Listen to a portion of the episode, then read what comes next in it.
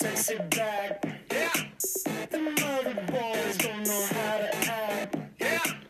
I think it's special what's behind your back. Yeah. So turn around and I'll pick up the slack.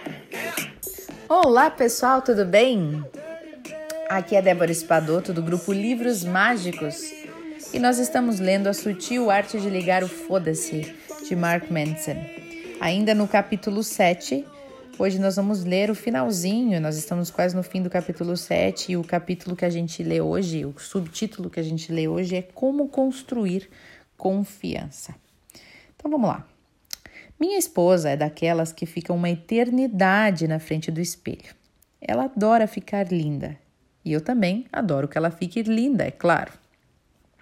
Antes de sairmos à noite, ela, ela emerge do banheiro depois de uma sessão de uma hora mais ou menos de maquiagem, cabelo, roupas e tudo mais o que as mulheres fazem lá dentro e me pergunta se ela está bonita.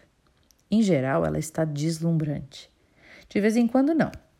Talvez tenha tentado fazer algo novo no cabelo, decidido usar uma bota que algum designer de moda escandaloso de Milão achou vanguardista, sei lá. Seja qual for o motivo, algumas coisas não funcionam. E eu quando disso, e quando eu digo isso a ela, ela fica irritada. Volta para o seu closet ou para o banheiro para refazer tudo e nos atrasar mais meia hora, soltando um monte de palavrões e às vezes até direcionando alguns para mim. O estereótipo masculino nessas situações é mentir para deixar a namorada ou a esposa feliz. Mas eu não faço isso. Por quê? Porque no meu relacionamento Honestidade é mais importante do que me sentir bem o tempo todo. A última pessoa com quem eu deveria ter que censurar minhas opiniões é a mulher que eu amo. Por sorte, eu sou casado com uma pessoa que concorda com isso e que está disposta a ouvir o que eu penso sem censura. E ela também chama atenção para as minhas babaquices, é claro. Um dos troços mais importantes que ela me oferece como parceira. Meu ego é ferido às vezes? Sim. Eu reclamo e tento argumentar, mas algumas horas depois eu volto amuado e admito que ela estava certa. E cara, essa mulher me torna uma pessoa melhor, mesmo que na hora eu odeie ouvir o que ela tem para dizer. E quando a nossa maior prioridade é nos sentirmos bem o tempo todo, ou sempre fazer com que o nosso parceiro se sinta bem, no fim das contas, ninguém se sente bem. E a relação desmorona sem ninguém perceber. Sem conflito, não pode haver confiança. Eles existem para nos mostrar quem está no nosso lado incondicionalmente e quem só quer os benefícios. Ninguém confia em alguém que só diz sim. Se o panda da desilusão estivesse aqui, ele diria que a dor dos nossos relacionamentos é necessária para consolidar a confiança e produzir uma intimidade maior. Para que um relacionamento seja saudável, ambas as partes devem estar dispostas e serem capazes de dizer não e de ouvir não também. Sem essa negação, sem essa ocasional rejeição, os limites se quebram e os problemas e valores de um dominam os do outro. Portanto, gente, o conflito não é só normal, como absolutamente necessário para a manutenção de uma relação saudável. Se duas pessoas próximas não conseguem demonstrar suas diferenças de forma aberta e franca, a relação é baseada em manipulação e distorção e logo se tornará tóxica. A confiança é o ingrediente mais importante em um relacionamento, pela simples razão de que sem ela, o relacionamento não significa nada. Uma pessoa pode dizer, pode dizer que ama você, que quer ficar com você, que largaria tudo por você.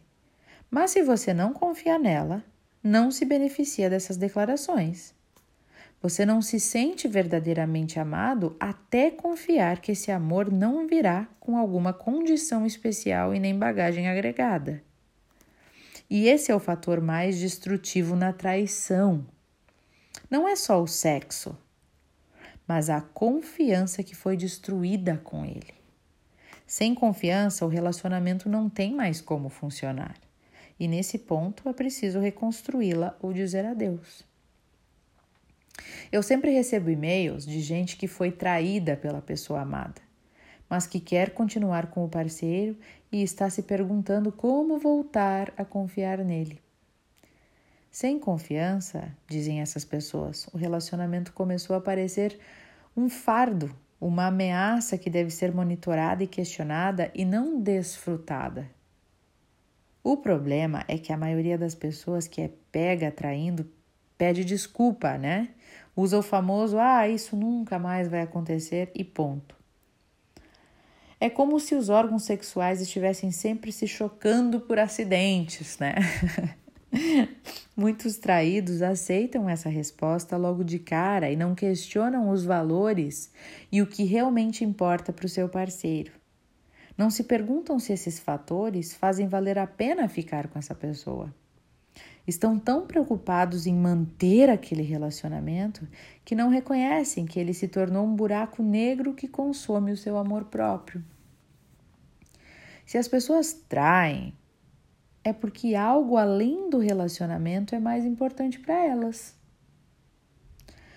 Pode ser o poder que exercem sobre os outros e isso as motiva a atrair. Pode ser a necessidade de autoafirmação através do sexo. Pode ser a entrega aos próprios impulsos. Pode ser uma necessidade de conquista. Seja o que for, é evidente que os valores de quem trai não estão alinhados de forma a sustentar um relacionamento saudável. Se o traidor não admite ou não aceita isso, se só dá a velha resposta, ah, eu não sei o que eu tinha na cabeça quando eu fiz isso, ele não tem a autoconsciência necessária para resolver qualquer problema do relacionamento. Os traidores precisam, portanto, começar a descascar descascar a cebola da autoconsciência e descobrir quais valores escrotos os levaram a quebrar a confiança daquele relacionamento. O que, que de fato motivou né, o relacionamento ou a pessoa a trair? E o que, que eles realmente ainda valorizam nessa relação? Se valorizam alguma coisa, né? Eles precisam ser capazes de dizer: eu sou egoísta, eu me preocupo mais comigo do que com meu parceiro.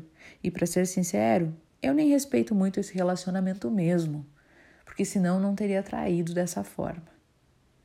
Se os traidores não conseguem expressar os seus valores de merda e mostrar que os superaram, não há motivo para acreditar que são confiáveis. E se não são confiáveis, o relacionamento não vai melhorar e nem mudar. Outro fator que ajuda a recuperar a confiança é bem prático: o histórico. Se alguém trai, as palavras que dirá na sequência soarão agradáveis, mas é preciso enxergar se há um histórico consciente de melhoria deste comportamento. Só então é possível ter certeza de que os valores do traidor estão alinhados corretamente e que ele realmente mudará. Infelizmente, construir um histórico de confiança leva tempo, gente. Sem dúvida, muito mais que o necessário para quebrá-la. E durante esse período de reconstrução da confiança, é provável que as coisas fiquem uma merda mesmo.